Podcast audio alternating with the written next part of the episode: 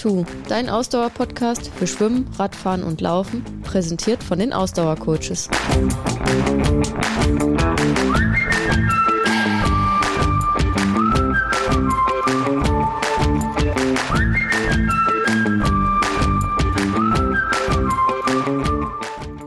Folge 106. Die Ausdauerdisziplin bei den Olympischen Winterspielen.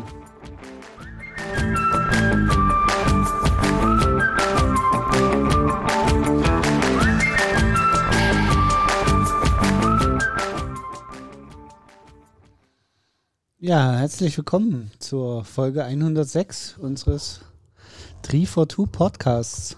Jo, auch von mir. Moin. Wir wollen uns heute über die Olympischen Winterspiele unterhalten und speziell dort um die Ausdauerdisziplinen. Ja, ich bin mal gespannt. Ich gehe ja hier heute sehr unvorbereitet in diese Folge. Du Wie hast immer. das ja hier vorbereitet. Nee, nee, nee, nee, nee. Normalerweise ist das ja umgekehrt, ne?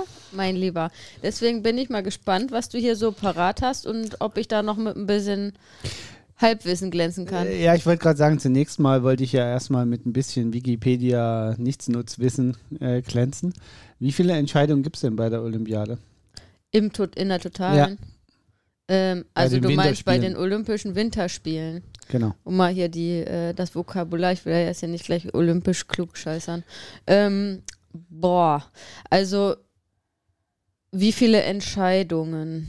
Ähm, Im Anbetracht der Tatsache, dass ja jetzt schon äh, eine gute, also gut die Hälfte der Winterspiele rum sind und ich ziemlich viel geguckt habe, kann ich ja mal so ungefähr schätzen. Ähm,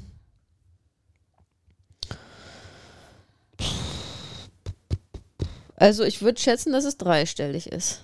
Ja. Also irgendwie so 100 und ein bisschen was. Genau, also wir müssen das jetzt auch nicht in die Länge ziehen. Wie gesagt, ich bin ja auch kein Olympialexikon, sondern ich klaue auch bloß aus der Ja, ich Wikipedia. schon so ein bisschen, würde ich behaupten. es sind 109 Ja, Entscheidungen. guck mal. 109, Ähm, okay. Sind die meisten Entscheidungen ever bei Olympischen Winterspielen? Ja, oder? natürlich. Ja. Ähm, das Besondere ist aber, oder was heißt das Besondere ist, in, ähm, was schätzt denn in wie viel Disziplinen diese 109 Entscheidungen? Also wie viele Sportarten, ja? Nee, äh, da muss man bei den Olympischen Äh, Spielen genau. unterscheiden. Also Sportarten sind weniger wie Disziplinen. Ja, genau. Also definiere mal bitte eben für mich Disziplin, weil ist, also, äh, äh, also zum Beispiel, ich würde jetzt ich würde jetzt denken, okay, Rodeln ist eine eigene Disziplin und Bobfahren ist eine eigene Ja. Disziplin.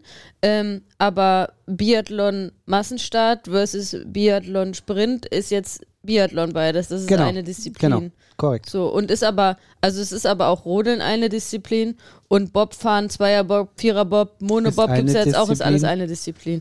Okay. Ähm, 109 Entscheidungen in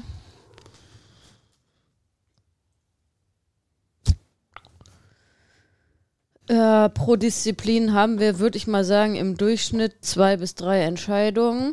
Also sagen wir, wir haben so, sagen wir drei Entscheidungen, haben wir so, ja, keine Ahnung, 35 Disziplinen. 15. Es sind 15? 15 Disziplinen. Okay, dann lass mich mal jetzt hier. Du hast die aufgelistet? Dann lass Ja, mich ich mal die versuchen. tatsächlich, hier. aber wie gesagt, es ist also Rodeln und Bobfahren habe ich ja schon gesagt. Genau.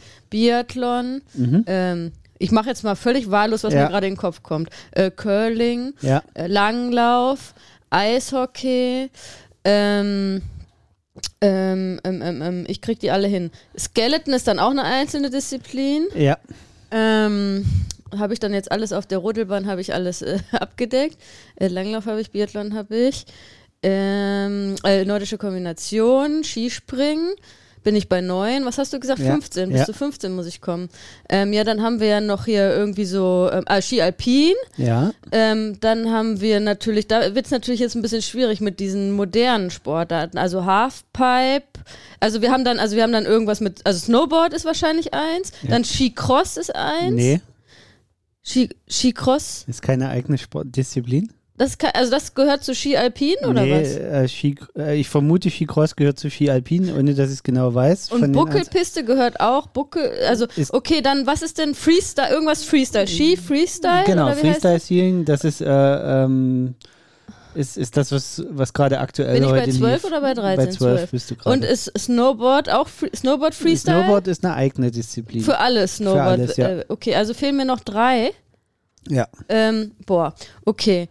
Äh, haben wir dann noch was bei den neuen mo- modernen Sachen? Moment. Ich- Ich, ich- weiß, nee, ich mache hier, es tut mir leid, liebe Leute, wenn ich euch jetzt hier, äh, wenn das jetzt hier langweilig wird, ich muss jetzt hier alle aufzählen. Drei Stück noch. Ähm, ähm, ähm, ist da noch was von den neuen modernen dabei? Da Ja. würde ich mal kurz, äh, okay, also, also, die einmal machen die in dieser, okay, Snowboard habe ich alles, ne? Weil da sind die in der Pipe.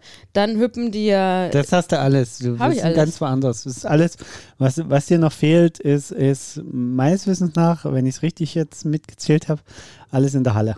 Alles in der Halle. In der Halle, Halle, Halle. Also Eishockey hatte ich aber schon. Und Curling hatte ich auch schon. Ähm. Ach so, als Schnelllauf natürlich. Und dann hier, ähm, ähm, äh, äh, ähm, äh, äh, warte, mir fehlt äh, gerade der Name, aber das, Eis- äh, das, das, äh, das schnelle Eisschnelllauf. Ähm, Das schnelle ähm, ähm, ähm, Shorttrack. Shorttrack meinte ich, genau. Als Genau. Schnelllauf und Shorttrack. Und dann fehlt nur noch eins. Auch noch Ja. Halle. Ja. Äh, ähm, ähm, ähm, ähm, ähm, ähm. Oh, jetzt werden einige aber hier. Eine der traditionsreichsten Disziplinen. Jetzt setzt du mich unter Druck hier gerade. Eine der traditionsreichsten Disziplinen, da müssen wir ja gut sein. Nee, äh, wir waren da früher mal gut. Dank äh, hervorragendem DDR-Staatsdoping. Eisschnelllauf. Als Shorttrack. Kunstlaufen. Ach, Eiskunstlauf, ja klar, Eiskunstlauf. ja, gut. Ja, nee, aber nicht nur DDR, ne? Also Ja, hier, äh, ja gut, äh, ähm, Ähm, ja, aber das hätte ich auch noch jetzt ohne, ich wollte das jetzt nicht in die Länge ziehen, aber das hätte ich auch noch hingekriegt. Genau. Tatsächlich, also ähm, das muss. Wo wir jetzt gerade so, vielleicht alle Disziplinen durchgesprochen haben. Mal Es ist aber verteilt nur auf sieben Sportarten. ja, was ist deine Lieblingsdisziplin oder Sportart oder deine Lieblingswettentscheidung? Winter. Hm? Zum Gucken, nicht zum Machen. Zum Gucken. ja, die Leute, die uns kennen, wissen, wir sind äh, bekennende äh, Sommersportler. Ich habe da, ehr- ich habe echt keine Lieblingswintersportart. Ich gucke mir total gerne Olympiade an. Ich gucke mir ja auch total gerne olympische äh, äh, Wintersport an. Aber ich habe da echt überhaupt keinen so richtig. Ähm, Okay, äh, du hast ja jetzt auch ein bisschen was geguckt, ne, bei diesen Spielen. War irgendwas, was du besonders geil fandest? ja, also ich finde diese modernen Sachen schon, also natürlich spannend, ne? Also Shorttrack und, und auch Halfpipe und, und Buckelpiste und so weiter, Skicross und solche Sachen. Das, das finde ich schon. Ja, dieses äh, Skicross, das, äh, das, das ist schon, ziemlich krass. ziemlich krank. Äh, aber ja, also wie gesagt, ich, ich habe da jetzt keine, ich, ich bin einfach kein Wintersportler. Ich habe keine so richtige Beziehung zu den Sportarten. Ähm, ich gucke mir die total gerne an. Ich bin total beeindruckt von den Leistungen. Aber damit endet es dann eigentlich auch schon. Ähm, mal eine andere äh, Frage, äh, um mal wieder zu, zu meinem Zu den Klugscheißerwissen- Fakten. Fakten. zum Klugscheißerwissen zurückzukehren. Was meinst du denn, wo die meisten Entscheidungen stattfinden? Also in welcher der 15 Disziplinen gibt es die meisten Medaillen zu Ja gut, da gewinnen? muss man jetzt ja wieder gucken, was fällt, fängt, fällt alles unter eine Disziplin. Also wenn du jetzt sagst, Ski Alpin fällt auch noch hier Skicross und das alles darunter, das ist schon ziemlich viel. Also da sind dann schon ziemlich viele Entscheidungen. Ähm, oh, hier, äh, wenn du, nee, Rodeln und Bob sind zwei unterschiedliche, sind nicht eine, das ist es dann nicht. Also Ski Alpin ist ziemlich weit vorne. Ähm, Biathlon hat auch viele Wettkämpfe, viele Wettbewerbe. Die sind auch sehr weit vorne. Die haben ja jetzt dann auch noch die Mixstaffel. Äh, die haben, also Biathlon, kann ich dir sagen, wie viele Wettbewerbe die haben. Die haben also jeweils bei Männern und Frauen, die haben das Einzel, die haben den Sprint, die haben die Verfolgung, die haben den Muscle-Start und die Staffel und dann nochmal die Mixstaffel. Das sind elf Wettbewerbe im Biathlon. Korrekt. Damit auch sind die, elf wahrscheinlich auch vorne, ne? Nee, Nee, okay, also Ski, Ski Alpin, äh, Ski genau, Alpin, also ha, warte, Ski Alpin, Abfahrt, äh, Super G, Riesenslalom, Slalom und Kombi. Und das jeweils äh, für Männer und Frauen. Das sind dann zehn Wettbewerbe Genau. bei Ski Alpin. Ähm, Ah, da ist noch irgendwas davor. Eisschnelllauf, Eisschnelllauf, äh, Eisschnelllauf und Shorttrack zählt aber unterschiedlich. Die Genau. haben ja auch mittlerweile mit Staffel. aber tatsächlich, tatsächlich hat die meisten Entscheidungen als Schnelllaufen. Ja. äh, ohne Shorttrack. Also Shorttrack alleine kommt auf neun. Ich glaube, Eisschnelllauf hat 500 Meter, 1500 Meter, 3000, 5000 und 10.000. Das jeweils bei Männern und Frauen. Und dann gibt es da auch noch Nee, bei den Staffeln Frauen jetzt. gibt es keine 10.000 Meter. Nicht? 5000 ist das längste bei Ja. Frauen? Okay, ja, das sind neun und dann gibt es aber noch Staffeln und Massenstart gibt es da auch noch mittlerweile, stimmt. Genau. Wie und viele sind's da, dann Da gibt es insgesamt? doch auch jetzt eine, irgendwie eine Mixed-Staffel beim Eisschnelllauf. Ja, ah, das ist dann aber ganz neu. Das ist, kommt aber noch. Das war dann auch noch nicht, ne? Oder? Und Gibt's wie viele, wie viele, wie viele ähm, Entscheidungen gibt es denn beim Eisschnelllauf? 14. 14, ja, okay. Ja, krass. Ja, äh, ihr seht, äh, ihr seht schon, ähm, die Rollenverteilung heute passt ganz gut, weil Carsten ist da, der hat das jetzt hier recherchiert und der hat da die Daten vor sich und ich kann die auch nicht sehen. Und ich bin hier die begeisterte äh, äh, Olympia-Bekloppte, die versucht, das alles äh, aus dem Herzen hier rauszuhauen. Ich hoffe, das ist, die, die meisten haben wahrscheinlich schon abgeschaltet. die drei, die uns zuhören. Nein, uns hören Es sind vier, mehr- es sind vier. Nein, uns hören viel mehr dazu. Also wir müssen uns auch nicht kleiner machen, wie wir sind. ähm, Okay, also äh, Eisschnelllauf hat die meisten Entscheidungen, was natürlich jetzt wieder, und ich bin ja, äh, muss ja zugeben, äh, beim Sport äh, habe ich ja die deutsche Brille durchaus auf, auch wenn ich da sonst äh, äh, nicht so gestrickt bin, aber beim Sport schon heißt, ist Kacke für uns, 14 Disziplinen Eisschnelllauf, Aber- wir aber können jetzt- da gar nichts mehr. aber jetzt mal äh, ein kleiner Gag am Rande, bevor wir zu unserem eigentlichen Thema der Ausdauersportarten kommen. Ähm, Ja, die beiden ja. Sportarten, äh, Disziplinen mit der längsten Laufzeit über das Turnier. Über, Über du die- meinst die über die Olympischen Olympischen Spiele. Spiele? Was heißt denn die lenk längste Laufzeit? Die haben äh, am meisten, also ja, das die ist am Curling auf jeden genau, Fall. Curling und Eishockey sind die beiden Disziplinen, die am häufigsten gezeigt werden, weil Vorrundenspiele und Gruppenspiele. Ja, weil das läuft ja nur Curling. Die Genau. haben ja schon vor der Eröffnungsfeier lief das los. Genau. Und, Und die beiden zusammen haben nur fünf Entscheidungen am Ende. Äh, Eishockey haben nur Männer und Frauen. ja, und Curling hat aber Und mittlerweile Curling- auch noch einen Mixwettbewerb. Genau, Curling hat Mix du und übrigens, Männer und dass, Frauen. Äh, hier, ähm, das habe ich nämlich jetzt die Tage gesehen. Ähm, der, also Deutschland hat ja keine Teams im Curling, auch dieses ähm, äh, bei diesen Olympischen Spielen dabei. Es hat sich niemand qualifiziert. Also es gibt ja einen Männerwettbewerb, einen Frauenwettbewerb und einen Okay. Mixwettbewerb. Und ähm, und wusstest du aber, äh, dass äh, der ähm, Jacobi, dieser Quiz, der in den Quiz-Sendungen in der ist ARD, Curler, ja. der ist Europameister im Curling. Ja, das wusste ich. Der war jetzt als Experte da mal im Studio und Genau, hat da dann da den- äh, erzählt, das ja. war ganz spannend, weil sie haben versucht, äh, Curling den Menschen ähm, ähm, nahezubringen und schmackhaft zu machen. Das war ganz interessant. genau.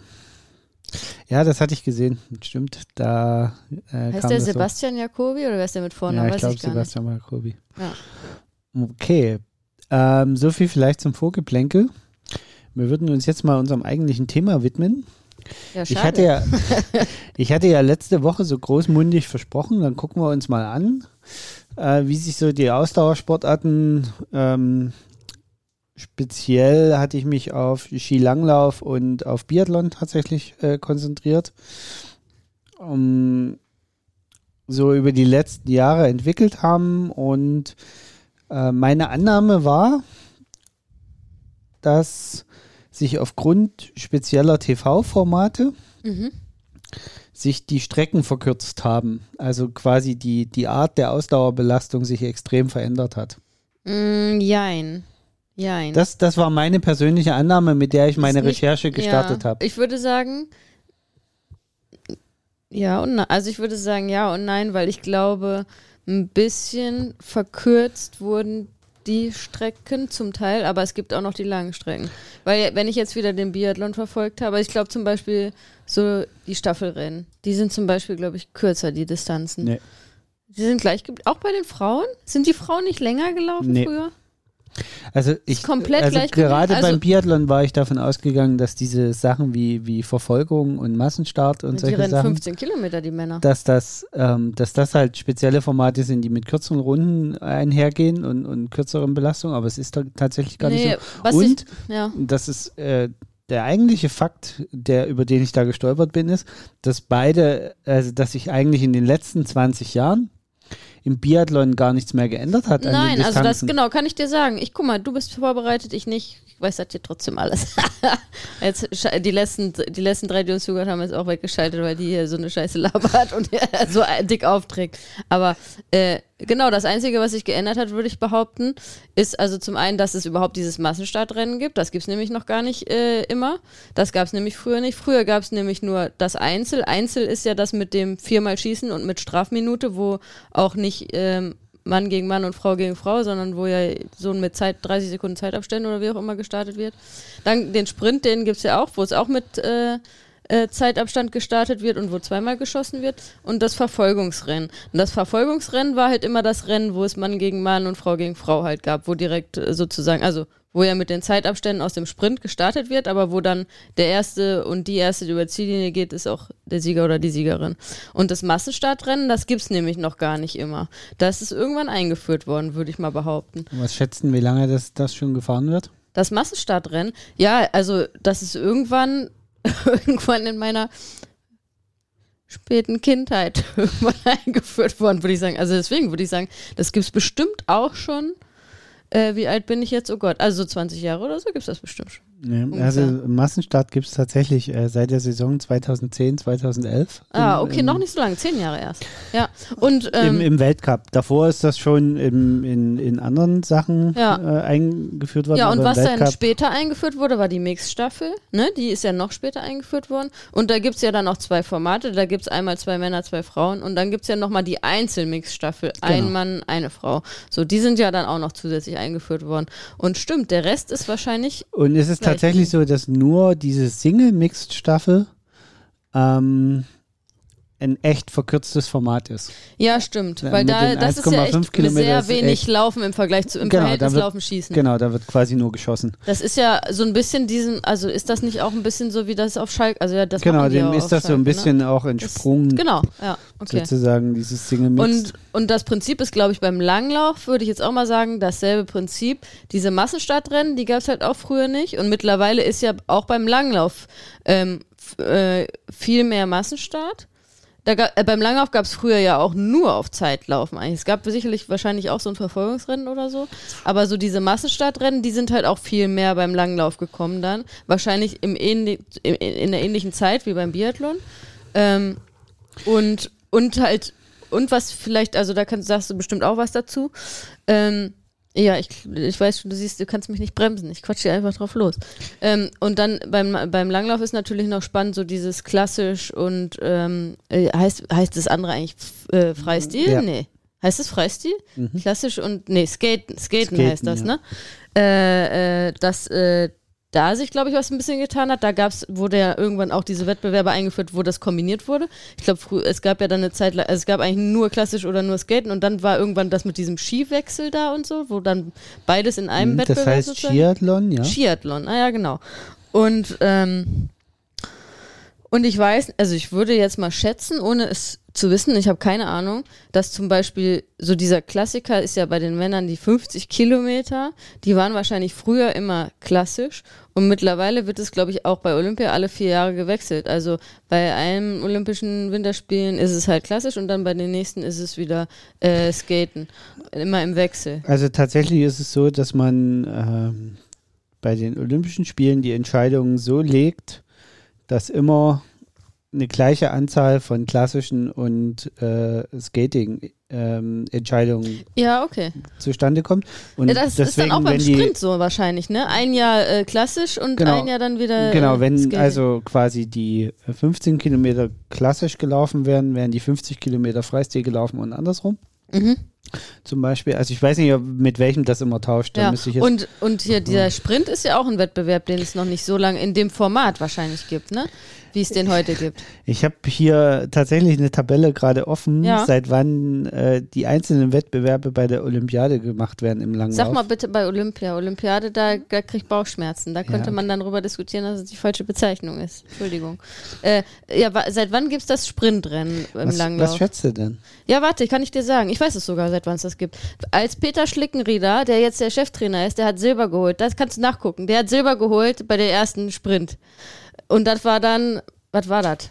Äh, 2010, äh, 2010 Vancouver oder was war das? 2,6 in Turin. 2,6 Turin. War in tatsächlich die erste, das erste, also Sprint war 2,2 schon mal dabei, aber Teamsprint ab 2,6 Genau. und Skiathlon ab 2,6. Da hat Peter Schlingenrieder Silber geholt, das würde ich jetzt behaupten. Genau, und äh, bis. Ähm, Und hier Sachenbacher Stele, die hatte auch irgendwas Gold, Bronze oder so. Genau, und tatsächlich ist es so, dass Gold im Teamsprint. die, äh, die 50 Kilometer und die 30 Kilometer bei den Damen seit ihrer Einführung Führung durchgängig dabei sind.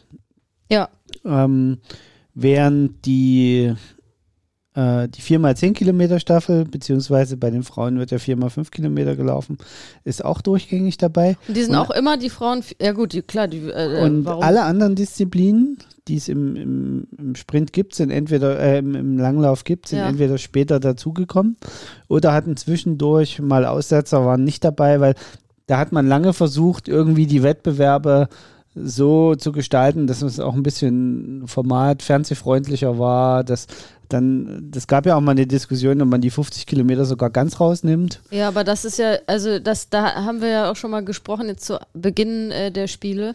Äh, das ist ja wie beim im, im Sommer bei den Olympischen Spielen ist ja immer der Marathon der Abschluss, also der Männermarathon der Abschlusswettbewerb, wo am Sonntag der immer der letzte Wettbewerb sonst nicht groß was noch stattfindet. Und bei den Winterspielen ist es ja tatsächlich immer der 50 Kilometer Lauf äh, im Langlauf der Männer. Ne?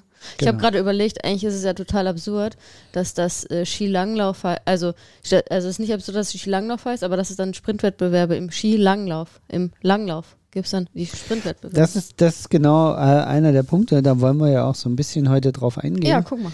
Ähm, was hat sich denn so geändert in den letzten Jahren, was so die Distanzen angeht? Und natürlich auch in den Wettbewerbsformaten. Äh, ich muss gestehen, beim Skilanglauf findet man gar nicht so viele Informationen dazu. Beim Biathlon habe Ah, ich eine echt ja. gute Studie dazu gefunden. Darf ich da nochmal kurz jetzt nochmal was sagen? Entschuldige bitte. nee, du gut darfst jetzt nichts sagen, Ich, äh, bis die Werbung durch einfach. ist.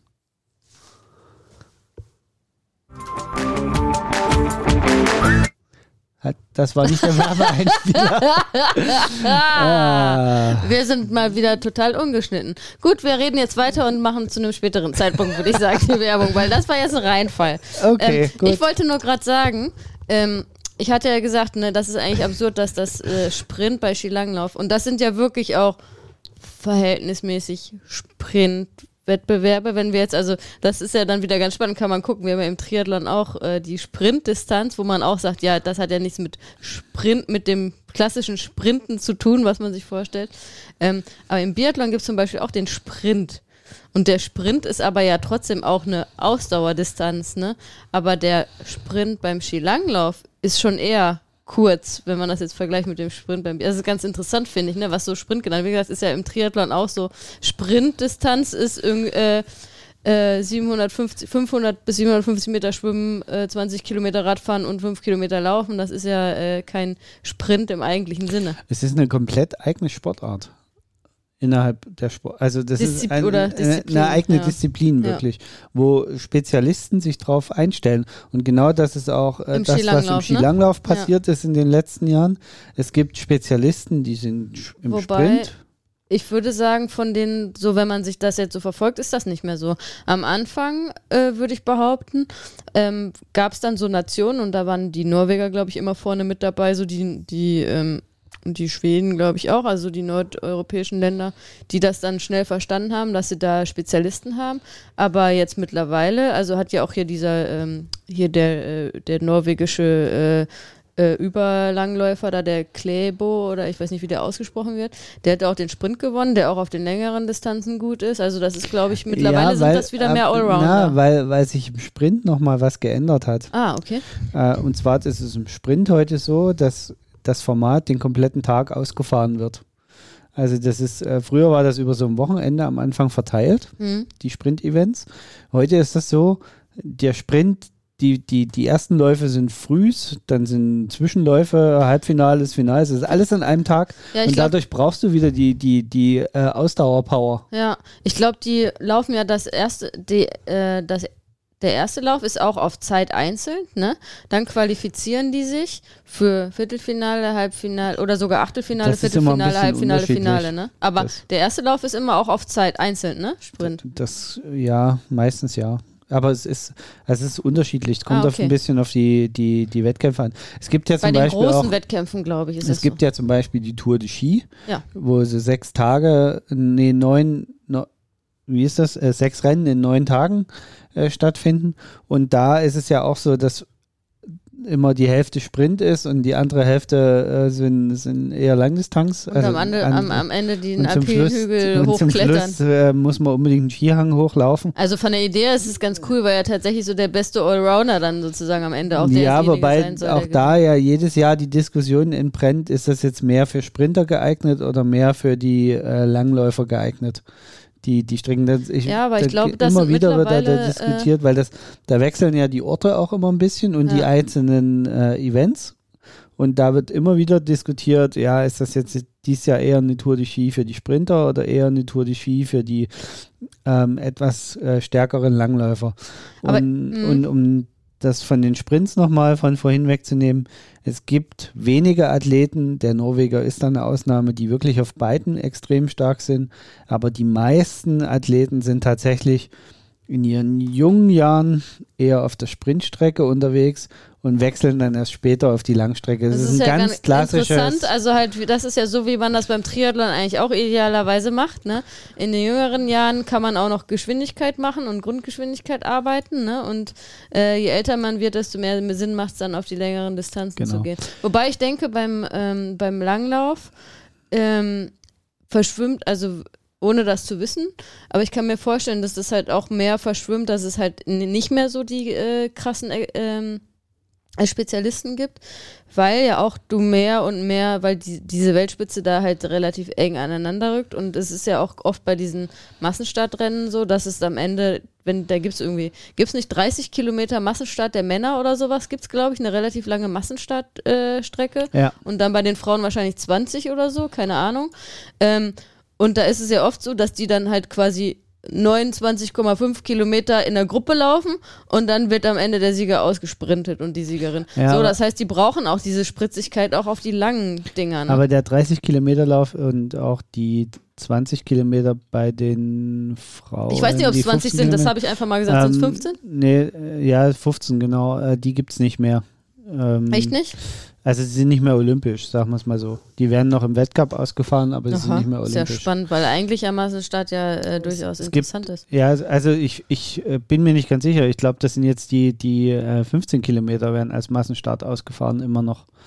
Und bei den Frauen dann die, die, äh, was sind das? Die, Na, dieser Skiathlon war ja sozusagen. Massenstart, ne? Also der ist ja Massenstart, der Skiathlon. der ist zweimal 15 bei den Männern und zweimal 7,5 bei den Das war, Frauen. das war ja, glaube ich, das erste Rennen im Skilanglauf jetzt bei den Olympischen Spielen. Ne? Ja. Gut, aber Genau. jetzt mal, also jetzt haben wir hier relativ im Detail gesprochen. Ja, ich Also- wollte noch auf eine andere Sache, Ja. ähm, weil diese Entwicklung, die sich da aus den Sprints heraus ergeben hat, dass man äh, doch versucht hat, in den letzten Jahren dann die Jüngeren dadurch eher auch in den Weltcup zu führen, zumindest gefühlt, ähm, hat ein bisschen dazu geführt, dass im Skilanglauf das Durchschnittsalter der Medaillengewinner abgenommen hat leicht. Äh, weil tatsächlich eher äh, jüngeren Sportlern es gelungen ist, über den Sprint eher mal eine Medaille zu gewinnen, wie dann über die langen Bretter. Und äh, tatsächlich ist es auch im Langlauf, Skilanglauf zu erkennen, dass man eine gewisse Alterssouveränität braucht, bevor man ähm, dort große Medaillen abräumen kann. Also ich habe hier eine Statistik gefunden, äh, die die Olympischen Spiele von 98, 2002 und 2006 miteinander vergleicht. Und da waren die durchschnittlichen, äh, waren die im Durchschnitt 28,x Jahre alt, die Medaillengewinner im Und Skilanglauf Gewinnerinnen. und Gewinnerinnen. Mhm. Bei den Frauen sogar einen Ticken jünger, wie bei den Männern komischerweise. Zumindest äh, die ersten zwei, im dritten dann nicht. Also in Turin war es fast gleich. Das ist nur ein Rundungsunterschied. Äh, Unterschied. Ähm, aber da sieht man also, es braucht für Ausdauersport eine gewisse Dauer, die man das trainiert hat, damit man Ist das jetzt gleich, also ungefähr gleich Männer und Frauen dann? Also da- das geht ja nur, ist ja nur bis 2006, also kann man ja nicht sagen, wie es heute ist, aber ähm, oder waren die Frauen da auch noch jünger? Nee, das äh, ist jetzt in etwa gleich. Ja, okay, weil da ja dann auch noch, da denke ich ja gleich an andere Sachen, so wie Frauen, die ziehen ihre Karriere vielleicht nicht so lange, weil sie auch noch irgendwann Kinder kriegen wollen. So, ne? Nee, Oder- tatsächlich sind die mittlerweile gleich alt. Nein, mittlerweile ist es ja auch, äh, Gott sei Dank, ähm, leider zwar noch nicht die, eher die Ausnahme als die Regel, aber Gott sei Dank wird es ja mehr und mehr auch normal, dass Frauen tatsächlich dann ähm, einfach Kinder kriegen und dann nochmal zurückkommen, ne? Und man muss auch, äh, äh, ja, auf jeden Fall ist das so. Und ähm, man muss ja auch sagen, und wenn man sich das so ein bisschen anguckt, ähm, Deutschland hat ja die Entwicklung gefühlt im Sprint auch wieder ein bisschen verschlafen gehabt. Also die Sprintwettbewerbe wenn halt sind. neue Wettbewerbe bei Großereignissen Also, kommen, dann sagt Deutschland immer erstmal, ja, das ist aber nicht traditionell, das finden wir doof. Und die anderen Nationen alle, geil, neue Wettbewerbe, da ist es am Anfang erstmal einfacher, Medaillen zu gewinnen, wenn man sich ein bisschen clever anstellt und investiert. Und die Deutschen sagen, ja, das ist aber ja nicht traditionell, das ist doof. Ich, äh, ich weiß nicht, warum das so ist. Ähm, ich weiß auch nicht, ob es in Wirklichkeit so ist. Es fühlt sich immer Das so fühlt an. sich immer so an. Ähm, es, es fühlt sich auch deswegen so an, weil wir irgendwie immer erstmal äh, noch fünf Jahre Anlauf brauchen, bevor wir dann das mit Schwung aufnehmen Ja. und uns dann äh, junge Talente, also ich, ich denke gerade an die aktuellen Olympischen Spiele, die Aussage von Peter Schlickenrieder war, die jungen Talente kommen jetzt in den nächsten vier Jahren und die werden das Feld von unten her aufrollen. Also äh, haben wir doch eine Entwicklung verpennt. Ich meine, äh, den Sprint gibt es jetzt seit 2000, was habe ich gesagt, sechs, seit Turin. Olympisch, Äh, also ne? olympisch, seitdem ne? ist ja Also, olympisch, also den gab es ja dann vorher ja, also auch schon. zwei, drei Jahre vorher ist er Ne? meistens im Ja. Weltcup aufgetaucht. Also von daher äh, ist das total spannend. Ähm, ich würde jetzt nochmal das mit der Werbung versuchen. Vielleicht Ja, klappt guck mal, ja ob du jetzt diesmal. den richtigen Schalter findest. Und danach reden wir noch darüber, wie sich das im Biathlon entwickelt hat in den letzten Jahren. Sehr gerne. Diese Folge wird dir präsentiert von den Ausdauercoaches. Die Ausdauercoaches helfen dir, deine Leistungsfähigkeit zu optimieren. Mit dem Ausdauercoaches Trainingskonzept, kurz Active, stellen sie sicher, dass du bei deiner Zielstellung ambitioniert, aber trotzdem realistisch bleibst. Den Ausdauercoaches ist es wichtig, dass du deinen Sport langfristig und möglichst verletzungsfrei betreiben kannst. Vom 5-Kilometer-Lauf oder Volkstriathlon bis zum Ultramarathon oder Ironman. Die Ausdauercoaches helfen dir dabei, dich ideal auf deinen Wettkampf vorzubereiten. Dabei strukturieren sie dein Training so, dass es optimal in deinen Alltag passt. Für mehr Infos geh auf ihre Webseite www.ausdauer-coaches.de. Ja, hervorragend. Hat doch geklappt. Yeah. Yay. Biathlon. Ähm, Genau, ich hatte ja letzte Woche im Teaser gesagt, naja, mal gucken, wie sich das so entwickelt hat. Ähm, auch ähm, hinsichtlich naja, Eventcharakter und neue spannende Formate und so weiter. Da hatte ich ja vorhin schon gesagt, musste ich ein bisschen in der Recherche zurückrudern und feststellen, okay, die sind alle schon ganz schön lang im Wettbewerb, die sind gar nicht so neue Strecken. Wie ich, also Ja. Für mich war Massenstart und Verfolgung irgendwie immer so neu, nee, Aber es- Massenstart, wie gesagt, Massenstart gibt es noch nicht aber so gibt es auch schon zehn Jahre im Weltcup. Ja gut, Also- zehn Jahre ist ja nix. Also, Biathlon selber gibt es ja erst seit 40 Jahren als eigene Sportart. ja, ja, aber dann Also- sind ja zehn Jahre noch nicht so viel, wenn es ja schon Das seit ist 40 ein Viertel Jahren der Zeit. Ja. Also, ich finde das ganz Also schön ich gucke seit, also Gefühl, also jetzt kann ich wieder zurückrechnen. Seit wie vielen Jahren gucke ich bewusst Biathlon? Also ich gucke länger bewusst Biathlon, als dass es den Massenstart gibt. Deswegen gibt es Ja. noch nicht so lange. So alt bin ich noch nicht. Aber, und da kommen wir jetzt zum, zu der entscheidenden Veränderung. Äh, es hab, ich habe eine, eine Studie hier gefunden, Mhm. in der es um, um die Entwicklung im Biathlon geht. Die ist wohl mal bei einem IBU-Trainerseminar gehalten worden. Aus der möchte ich jetzt so ein bisschen zitieren hier mit meinem Vorgetragen worden, meinst du? Die Studie. Was Genau. ist das für eine Studie? Kannst du da ein bisschen mehr zu sagen, woher die? Ähm, Also ich weiß nicht, das ist keine, keine richtige Studie, sondern es ist nur eine Analyse. Also so eine Präsentation hast du hier von. Äh, genau, äh, von, warte, lass mich das korrekt, du hast recht, äh, Dr. Jürgen Wick.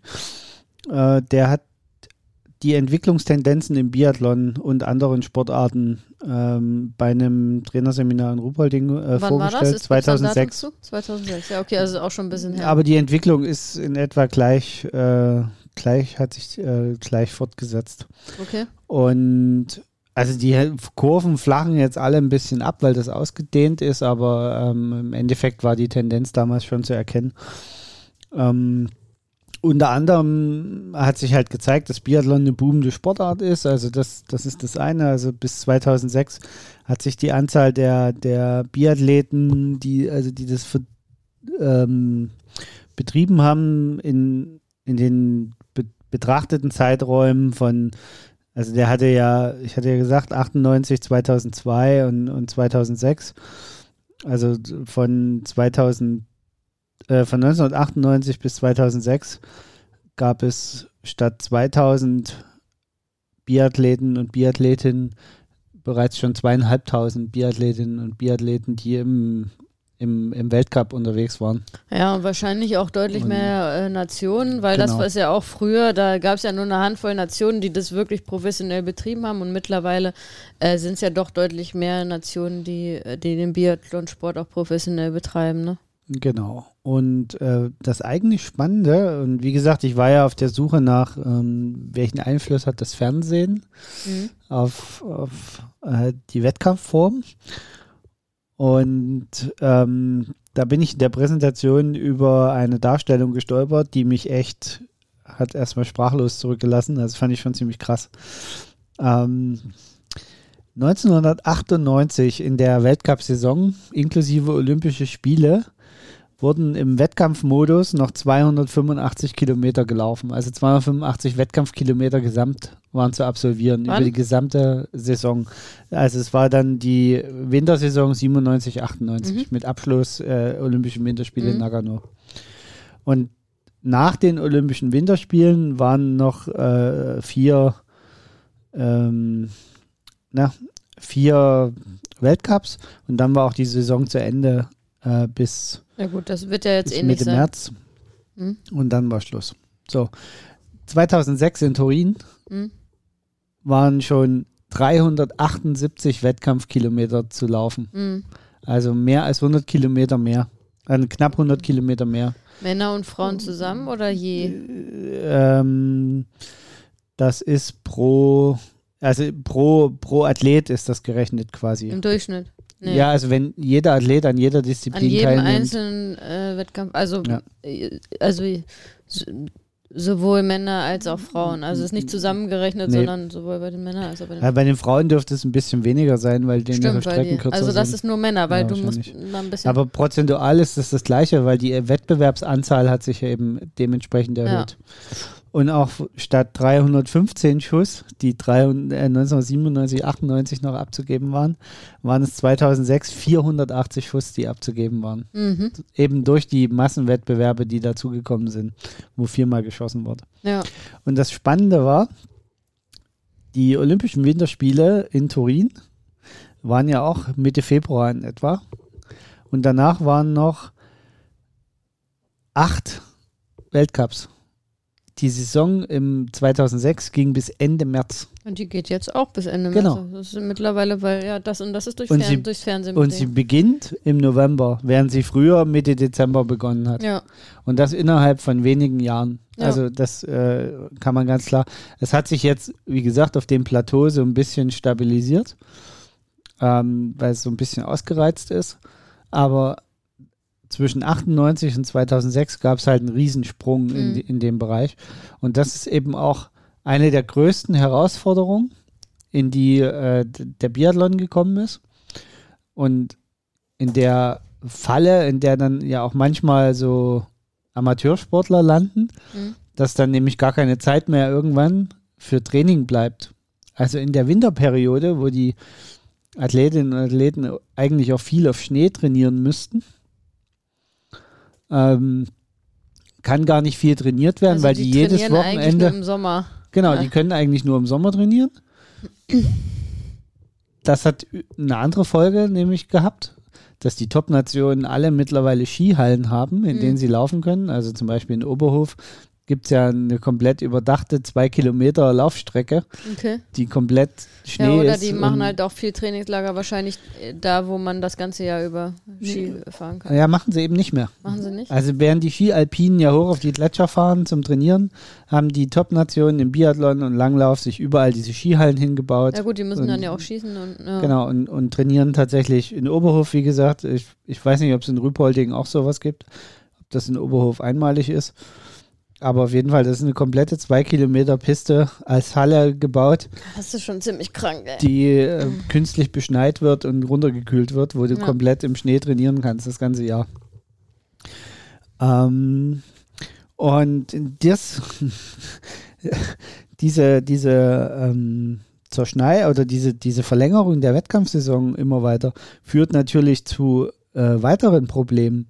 Du hast, du hast gerade gesagt, die trainieren nur noch im Sommer.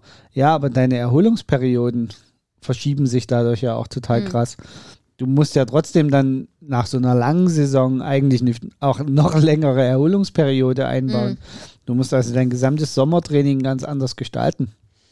Ja, also die sind ja auch, also das, ähm, wenn man da mal so ein bisschen äh, sich das mal anguckt und äh, durch Social Media kriegt man da ja immer so einen leichten Einblick, äh, was die so machen und so. Die sind ja dann auch, die machen viel Radtraining auch, ne? Also ich glaube sowohl die im Sommer, sowohl die Langläufer als auch die Biathleten. Hast du ja dann auch, also ist ja auch den einen oder anderen, der dann mal eben beim Triathlon so mitmacht, ne? Also die machen dann auch die Sommer äh, Ausdauersportarten. Da siehst du dann, okay, da sind die noch sehr im unspezifischen Training, ne? Bevor die dann wieder irgendwann spezifischer werden. Ja. Genau. Und ähm, übrigens, dasselbe gilt übrigens für den Skilanglauf. Also auch da gibt es Ja klar, ist ja dasselbe. äh, äh, Studien, Prinzip die äh, zeigen, dass die, die Wettkampfkilometer und die vielen Wettkämpfe, also auch ähm, hier in der, in der Übersicht wird das so ein bisschen präsentiert, auch bei den Skilangläufern gab es 35 Prozent Steigerung der Wettkampfkilometer innerhalb von einer, also es ist ja nicht mal zehn Jahre. Ja.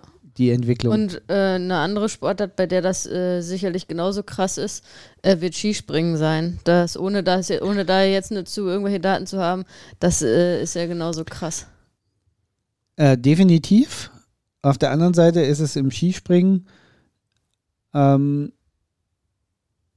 ich möchte nicht sagen, nicht ganz so dramatisch, weil das stimmt nicht, aber die Herangehensweise eine andere, weil du ja diesen kurzen Kraftimpuls nur hast. Ja, aber dafür ist Skispringen ja so krass mental. So Deswegen krass wollte ich nicht fordernd, sagen, ne? es ist äh, nicht. Und das ist ja auch, und, und das finde ich so krass beim Skispringen. Ich weiß, wir haben uns ja jetzt eigentlich, reden wir hier über die Ausdauersportarten.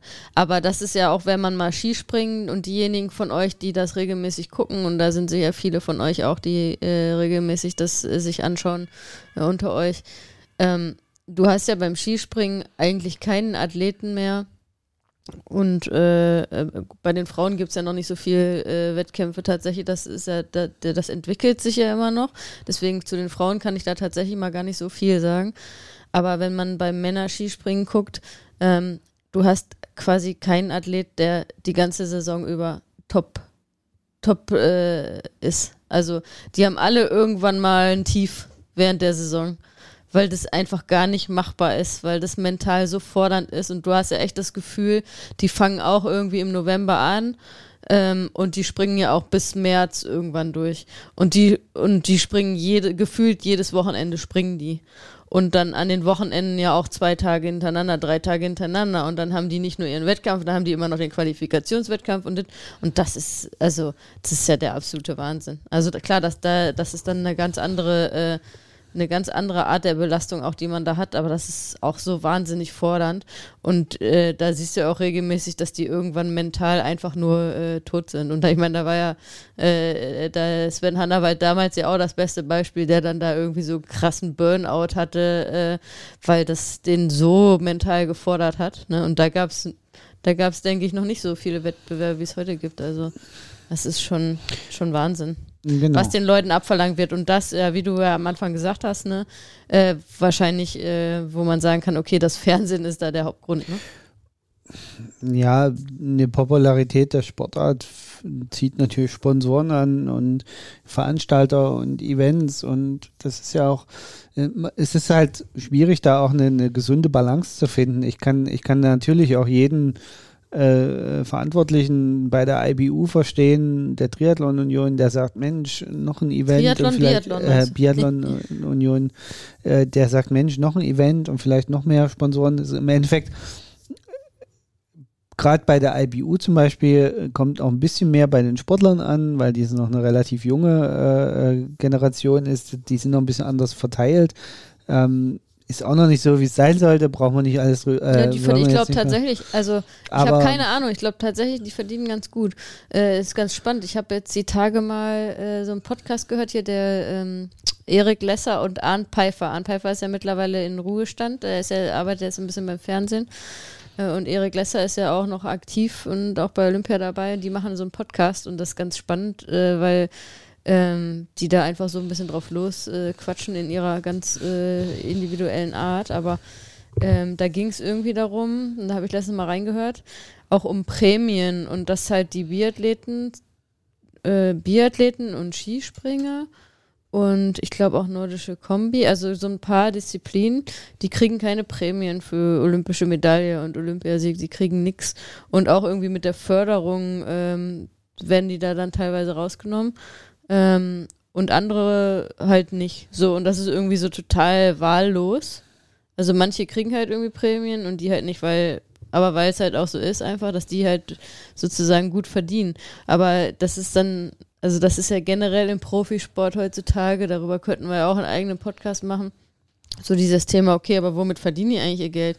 Die können jetzt nicht, wahrscheinlich nicht davon leben, weil die jetzt mal eben da irgendwann mal so einen Wettbewerb gewinnen. So viel Preisgeld kriegen die nicht, aber die können halt gut verdienen mit Werbegeldern. Ja, auf der anderen Seite, ähm, also man muss ganz knallhart sagen, Biathlon, Langlauf, Skispringen, überhaupt diese Wintersportarten, wenn da der Staat nicht fördert, dann finden diese Sportarten nicht statt.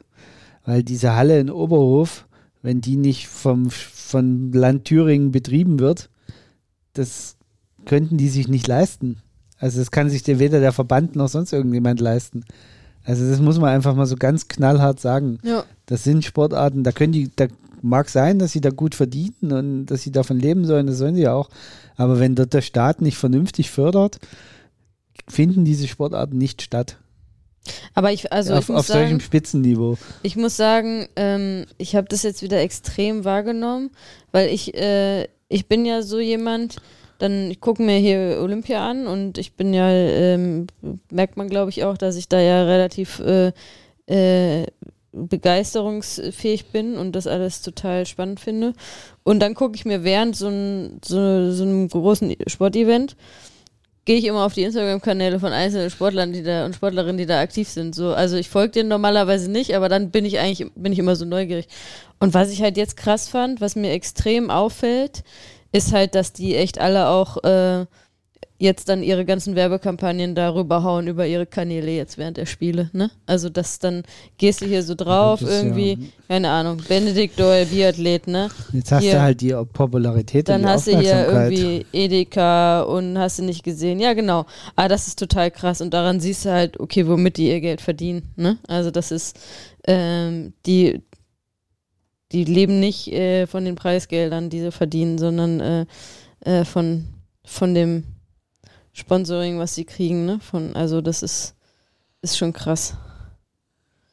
Ja, das ist mir nur aufgefallen. Aber ähm, genau, also hattest du jetzt, du hattest jetzt dich auf, ähm, auf ich, Langlauf und Biathlon genau, ich, ich würde, ich würde gerne noch, ein, ein, noch mal den Bogen ein bisschen auch zu unseren äh, Sportarten, die wir im Allgemeinen hier so besprechen und betreuen, äh, schlagen, weil das nämlich diese ganze Entwicklung, die man so sieht, die man auch äh, bei den ganzen Laufevents sieht und die man vor Corona bei den Triathlon- und Laufevents erlebt hat, nämlich dass es immer mehr wurde und dass manche Leute ja zu regelrechten Wettkampf-Junkies geworden sind. Dass es immer mehr Wettkämpfe gibt, meinst du? Genau. Also auch im Breitensport. Genau. Mhm. Ähm, das führt dazu, dass die Qualität im Training einfach nachlassen muss. Ja, klar. Es, es geht gar nicht anders und das muss den Leuten bewusst sein. Ich kann halt nicht jede Woche im Wettkampf laufen und gleichzeitig mich spezifisch verbessern. Nicht, wenn ich den Wettkampf als Wettkampf laufe. Ne? Dann muss man wirklich ganz konsequent den Wettkampf als Training laufen, aber wer Weil, macht das schon? Wenn, wenn ich das nicht mache, also mir muss bewusst sein, wenn ich viele Wettkämpfe absolviere, dann habe ich einen hohen Mangel an Regeneration, weil Wettkampf ist einfach eine höhere Belastung für den Körper. Sie ist nicht gesteuert unter Umständen. Ne? Also wenn du, ich sag mal, den, den fünften 10 Kilometer Wettkampf gelaufen bist in fünf Wochen, ist die Vorabkalkulation, die der Trainer daraus machen kann, was das für eine Belastung sein wird, irgendwann einfach mal erschöpft. Ja, und das äh, fand ich jetzt auch wieder ganz spannend dann in dem Zusammenhang. Ähm, und das finde ich total spannend, äh, wie die dann auch äh, die Planung machen, die Trainingsplanung machen. So zum Beispiel war das ja jetzt bei der Denise Herrmann so, die ja Gold geholt hat für Deutschland, die ja die ganze Saison über nicht groß was gebracht hat im Biathlon ähm, die aber wohl ja auch vorher ganz klar gesagt hat, okay, sie richtet halt alles auf Olympia aus. Und das heißt, die wird auch entsprechend periodisiert haben, dass die halt auch die ihre Topleistungen äh, nicht vorher schon irgendwie bei irgendwelchen Weltcups hat, sondern jetzt bei Olympia. Das heißt, kann auch gut sein, dass die dann jetzt noch äh, in den nächsten Wochen bei den Weltcups, die noch kommen, dass sie da dann auch gut mitmischen also, wird. Ne? Ja, man, man muss sich das mal auf der Zunge zergehen lassen. Zweite, also diese Präsen, also diese, dieses Fachseminar, aus dem ich ja hier die ganze Zeit mein Halbwissen ziehe, mhm. ist von 2006. Mhm. In 2006 also ist 15 Jahre her, ne? 2006 also. hat man erkannt, dass das, was wir, wir haben ja jetzt immer über den über den Alterssport gesprochen, also über die, die Erwachsenen, dass das aber auch im Juniorenbereich bereits so ist. Also auch da haben sich die, die Wettkampfleistungen extrem verändert. Seh, also ich, und die Konsequenz ich, daraus, bitte lass mich kurz, ja. äh, die Konsequenz daraus war oder die Erkenntnis war, dass sich überall in dem gesamten Trainingsaufbau der, der, der Triathlon, äh, der Biathlon-Zentren sich eine Überbetonung der Wettkämpfe eingeschlichen hat und die Athletinnen und Athleten deswegen mangelnde technische Ausbildung äh, erlangt haben. Das ist übrigens eine Folge, die wir heute spüren im Biathlon, dass nämlich die Deutschen nicht gut schießen in der Regel. Aber technische Ausbildung würde ich jetzt auch sagen, äh, Lauftechnik. Um da dann auch ja, mal wieder den Bogen genau. zu schließen auf, äh, auf, äh, auf unsere Sportart und wenn wir da von Laufen oder von Radfahren oder von Schwimmen sprechen, ne? Also äh, äh genau, das finde ich ganz spannend. Äh, das wollte ich dir, wollte ich nämlich übrigens auch gerade sagen, weil ich das bei dir da am Bildschirm gerade sehe und total interessant äh, fand. Ich wollte dich jetzt nur noch einmal triezen, bevor wir wieder zum, zu den spannenden Fakten hier kommen. Äh, du hast jetzt schon mehrfach irgendwie Triathlon und Biathlon äh, da so einen Haken dran gehabt. Das ist ganz witzig, weil das ist doch, gibt's das noch? Äh, das gibt's immer noch, dass wenn man Leuten erzählt, man macht Triathlon und die sagen, das ist das mit dem Schießen. Hast du das jetzt auch immer so? da ist so den Sprachhakler drin. Entschuldigung, das fand ich gerade lustig. Ja, total spannend. Und aber, da, also, das ist von 2006, das heißt, ähm, ist halt jetzt die Frage, äh, inwieweit äh, da, das ist ja bei einem Vortrag gemacht worden vom äh, deutschen. Das ist äh, für Trainer gemacht worden. Genau, also genau. von Deutschland, ne? Also das heißt, okay, wäre spannend mal zu wissen, inwieweit das mittlerweile äh, die, die sich das zu Herzen genommen haben und das halt entsprechend äh, dann angepasst haben im Training und so. Also, ähm, ich, ja. ich gehe davon aus, dass Schlüsse gezogen wurden, weil es gab ja, gibt ja durchaus äh, ganz, ganz fähige Trainer in dem Bereich. Und, äh, in, da ist jetzt wieder der Vorteil, dadurch, dass er eine sehr hohe Medienpräsenz hat, sowohl der Langlauf als auch der Biathlon, äh, ist relativ viel Geld, auch Fördergeld zu holen und auch Forschungsgeld. Also man findet ziemlich viel Literatur, was die Themen angeht. Ähm, leider fast alles hinter teuren Science-Paywalls, ähm, was das Thema Leistungsentwicklung im Biathlon, Leistungsentwicklung im Skilanglauf, Leistungsentwicklung in den einzelnen Disziplinen wirklich angeht. Also äh, da findet man relativ viel auch Forschungsmaterial. Da ist also durchaus Geld reingeflossen. Und wer dann schon mal die, die Spezialtrucks der Top-Nationen im Biathlon und Skilanglauf gesehen hat, äh, was ja auch eine Entwicklung ist, die mehr als zu diskutieren wäre. Ne? Das dann, ich glaube, äh, irgendwo hatte ich jetzt gelesen, der, der Langlauf-Truck, den die Deutschen besitzen, das ist ja so ein, so ein Technik-Truck, der von Weltcup zu Weltcup tingelt, wo die gesamten Skier der, der, der Athleten verstaut sind und über 400 Wachssorten mit an Bord sind und Computeranalysen und allem möglicher Schnickschnack. Äh, also so ein komplettes Gefährt. Der fährt halt irgendwie das ganze Jahr in Europa rum um von Wettkampfort zu Wettkampfort zu tingeln und, und, und die ganze, den ganzen Krimskrams durch die Gegend zu fahren. Und äh, wir alle wissen, wo in der Regel äh, Langlaufwettkämpfe stattfinden. Also die finden jetzt nicht gerade in zentralen ähm, Siedlungen statt oder in, in, in, in, Gewerbegebieten. Das heißt, dieser Truck fährt dann, wird dann irgendwo in, in, in irgendwelche Bergdörfer ge gebracht und äh, da, also Deutschen sind da nicht die einzigen Nationen, die da einen die haben. Die Norweger waren ja die, die damit angefangen genau, haben. Genau, die ne? Norweger haben damit angefangen. Mhm. Mittlerweile gibt es, glaube ich, fünf Nationen, die mit so einem Ding unterwegs sind. Das heißt, da stehen immer fünf Trucks nebeneinander, die sich dann links und rechts ausfahren und äh, also fast wie so ein Park Fermé bei der Formel 1 sich mhm. da mittlerweile entwickelt. Crazy. Ähm, das äh, abgeguckt hat man sich das tatsächlich auch ähm, beim Radsport, wo, wo, wo auch die Materialsachen äh, in Trucks transportiert mhm. werden. Und ja, also das ist schon alles eine Entwicklung, die man auch mal hinterfragen sollte und, und auch mal diskutieren sollte, ob es das. Ja, also was ich, also ich finde halt ja auch, ähm, das ist einfach, und das ist ja nach wie vor so, das, das Material macht ja viel aus. Und äh, das äh, sieht man ja auch bei den Wettkämpfen so, ne? Wenn die scheiß Ski haben, dann gewinnen die nichts. So, auch wenn die gut sind. Ne? Und andersrum, wenn die Ski laufen, dann sind die vorne. Also auch das Material beim Langlauf macht unglaublich viel aus mittlerweile. Ähm, und da kann man ja auch so eine Grundsatzdiskussion äh, drüber führen, weil es gibt einfach die Nationen, und dazu zählt Deutschland ja, die die Kohle haben, ne, da entsprechend mit so Trucks unterwegs zu sein und da das Beste, bestmöglich ausgestattet zu sein und, so, und unglaublich viele 400, Leute zu haben. 400 verschiedene Wachsorten. Ja, und dann gibt es halt Nationen, die haben die Kohle halt nicht. Ja. Und die Leute haben eigentlich schon keine Chance. So, ne? Und die haben, sind vielleicht die besseren Sportler und Sportlerinnen, ne? Aber die haben halt einfach keine Chance. Das ist ja dann noch krasser im, oder genauso krass, keine Ahnung, halt im Rodeln und Bobfahren, ne? Also im Bobfahren. Ich meine, äh, da gibt es auch nur eine Handvoll Nationen, die da die Kohle haben, um da die richtig teuren Bobs zu haben. Und die, und ja, auch da im, das Team dahinter. Im und, Biathlon kommt äh, noch dazu, dass die äh, Waffen ja Spezialanfertigungen sind für ja, jeden ne? Athleten. Ne? Und halt auch die, und natürlich dann, wo wir auch schon drüber gesprochen haben, allein die Trainingsvoraussetzungen. Ne? Also haben die halt in Oberhof da die Halle und haben irgendwelche Schießanlagen und so. Und das, äh, wie gesagt, also diese Materialunterschiede, da kann man ja auch mal eine Grundsatzdiskussion drüber führen, äh, ob das denn eigentlich fair ist oder ob man aber nicht eigentlich sagen diese, müsste, diese die kriegen alle dieselben Bretter unter die Füße. Ja, aber diese Diskussion müsstest du ehrlicherhalber äh, in jeder technischen Disziplin ja, ja, aber. Dann müsstest du eigentlich auch hergehen und sagen, naja, müsste man nicht im Triathlon dafür sorgen, dass alle auf denselben Zeitfahrrädern sitzen? Naja, aber das ist ja zum Beispiel beim Laufen, das ist ja ganz spannend. Übertragen zum Laufen haben wir ja diese Diskussion mit den Carbon-Schuhen und so, die da alle kamen, ne? Und da haben wir ja diese Diskussion gehabt, ne? Und äh, ja auch. Naja, wobei da war die Diskussion eine andere. Da ging es nicht darum, alle sollen dieselben Voraussetzungen zu haben, sondern da hatte man einfach Angst, dass das nichts mehr mit Laufen zu tun hat, sondern dass das alle nur noch springen.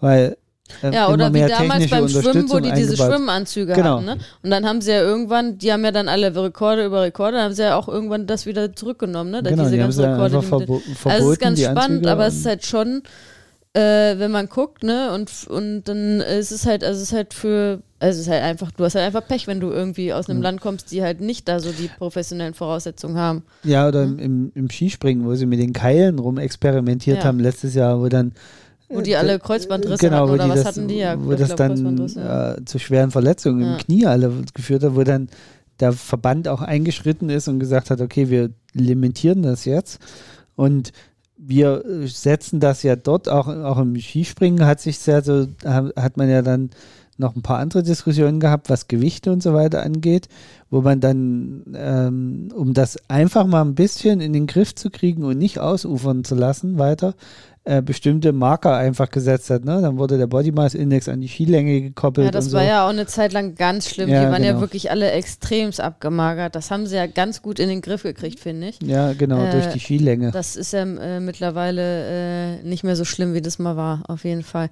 Ja, ey, mega spannend. Mega spannend. Und Aber ähm, ja, was ist so, also was also das Fazit, so, genau, das genau, Fazit. das, was, was ich jetzt so mitgenommen habe aus, aus dem ähm, aus der Recherche ist, es ist da wie bei allen anderen oder bei vielen anderen Sachen, die in, in die Öffentlichkeit geraten, in dem Moment, wo es so einen Hype darum gibt und es dann natürlich auch medial immer weiter ausgeschlachtet wird, bleibt der eigentliche Athlet und das Training der Athleten echt auf der Strecke, wenn man nicht aufpasst.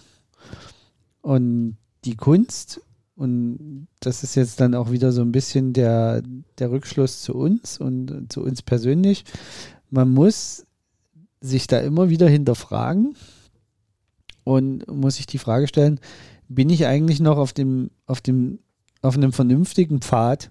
Weil wenn ich mir überlege, dass, dass uns ist, bei uns ist das ja auch hin und wieder, dass, dass wir Athletinnen und Athleten da ein bisschen einnorden müssen, die dann äh, quasi aller zwei Wochen einen Wettkampf machen mhm. wollen und zwischendurch aber fragen, wo bleibt denn der, der Trainingsplan mit den Intervallen? Ja, ne? und warum und, das mit meiner Form hier jetzt nicht? Genau. Nix.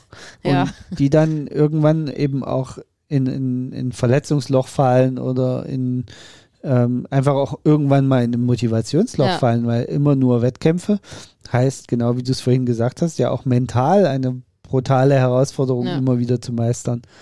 Und das, das ist so jetzt so ein, ähm, auch so ein Stück weit ein Fazit dieser kleinen Recherche, dass das vom Profisport bis runter in den Amateursport eins zu eins so äh, durchzusehen ist. Also, ja, dass man das sieht, wie das durchläuft und dass es da ganz klare, auch krasse Entwicklungen in den letzten zehn Jahren gibt, die und da wäre jetzt die Frage, das war ja so ein bisschen mein Ansatz letzte Woche zu sagen, die klar medial getrieben sind. Mhm. So, und da muss ich sagen, okay, den Beweis habe ich jetzt nicht gefunden.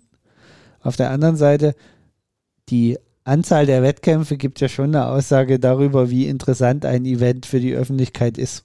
Ja, also ist aber alles natürlich Segen und Fluch zugleich. Also dann, ne, natürlich äh, haben wir ja schon gesagt, ähm, wird für die Sportler und Sportlerinnen auch interessanterweise dann mehr Möglichkeit haben, da vielleicht auch mehr Geld zu verdienen. Wobei ich da jetzt nämlich noch eine Sache zurücknehmen will. Ich muss hier ganz kurz mal. Ja, also. Falls ihr so äh, komische Stimmen hört im Hintergrund. Stimmen, rum, komische oder? Geräusche. Es ist äh, unser Hund, der gerade laut träumt. Genau. Der hier ähm, erst schnarcht und dann komisch. Aber ich wollte das nochmal so ein bisschen zurücknehmen, was ich vorhin gesagt habe. Ich habe ja gesagt, ich glaube, die können ganz gut verdienen in den unterschiedlichen Sportarten. Ähm, also das stimmt, glaube ich. Aber die meisten von denen, wo wir auch über so das Förderung und so gesprochen haben, da ist mir gerade nur eingefallen, die meisten von denen sind ja irgendwie hier äh, äh, äh, Sportsoldaten oder äh, in der Polizei irgendwie in der Förderung drin. Ne? Also das, ist auch nicht so, dass die nur über ihren Sport und Sponsoring da, äh, die meisten sind ja dann, gehen über diese Sportförderung über Polizei oder was, Bundeswehr. Was ja auch äh, immer mal wieder ein Thema ist, das Fass möchte ich jetzt aber nicht aufmachen. Ich möchte es nur am Rande erwähnt haben. Es gibt ja mittlerweile auch Sportlerinnen und Sportler, die sagen, ja, ich will weder eigentlich zur Armee noch will ja. ich zur Polizei. Ja. Das aber ist aber die einzige Chance, um, um gefördert zu werden. Darüber, so. darüber das, können wir einen eigenen Podcast machen. Ich würde sagen, das ist echt mal eine gute Aufhänger oder ein guter Cliffhanger für eine eigene Podcast-Folge. Ja, Nicht voll. die nächste, weil dafür müssen wir echt ein bisschen mehr recherchieren. Ach so, ja, wir könnten ähm, auch noch mal andere Themen über Olympia quatschen.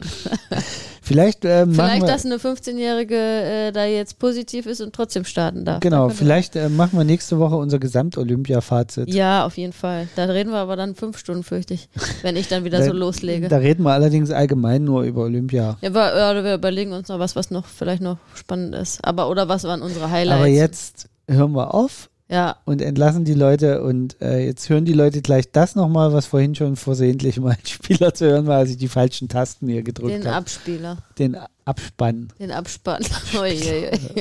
ich bin raus. Und ich auch. ciao. ciao. ciao. ciao.